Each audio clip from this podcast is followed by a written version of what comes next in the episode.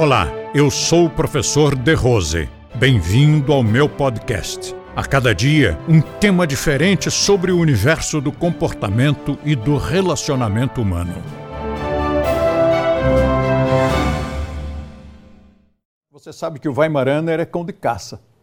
Na programação genética do Weimaraner, ele se vira uma pombinha, hum, ele sai em disparada atrás. E se vira um gato também. E, e, qualquer coisa que ele veja, a tendência, especialmente se a coisa corre, ele vai correr atrás dessa coisa.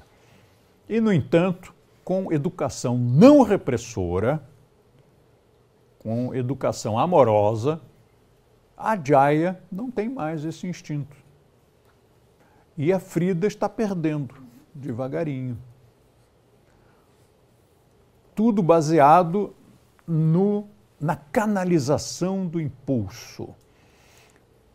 Na geração de 1970, nós não dizíamos não para as crianças. E eu gostei. Sinto que a criança tem sim que ter limites e, e, tem que saber que o mundo vai lhe dizer não. Então, nós temos que dizer não de vez em quando. Mas não precisa ser o tempo todo. A minha mãe me dizia não o tempo todo. Meu Deus, que vida horrível que aquela criança tinha tudo é não, tudo não pode, não pode, não pode. Eu sou um infeliz, eu sou, eu sou, eu sou um, um, um indigente. Né? Não, felizmente havia muito carinho em casa e, e, uma coisa compensava a outra. Mas a educação daquela época, se eu estou com 70, a minha mãe hoje estaria com 100. Foi a educação de uma pessoa que era quase que do século XIX uma pessoa que nasceu no início do século XX, no início do século passado. Então, era aquele tipo de educação mais rígida.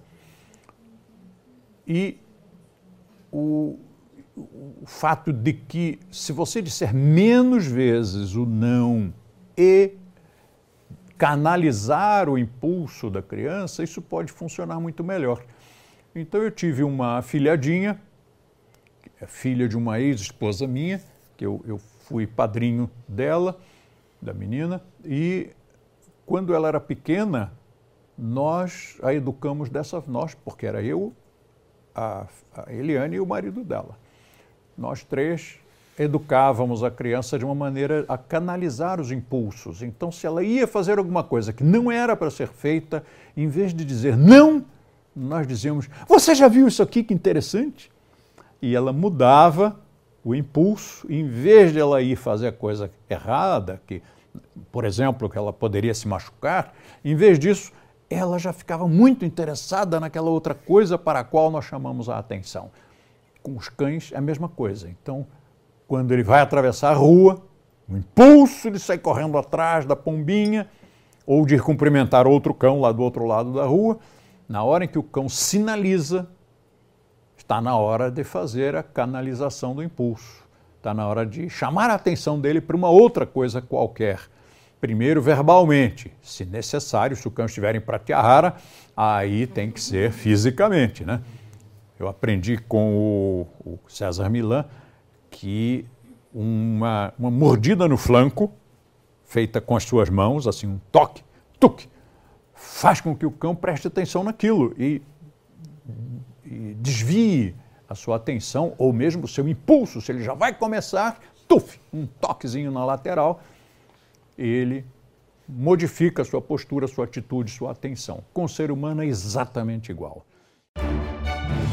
Compartilhe este podcast com seus amigos e assine este canal. E também confira o nosso canal no YouTube utilizando o link da descrição ou através do endereço YouTube Método de Rose. Assim, você terá acesso a diversos temas relacionados ao comportamento e bom relacionamento humano.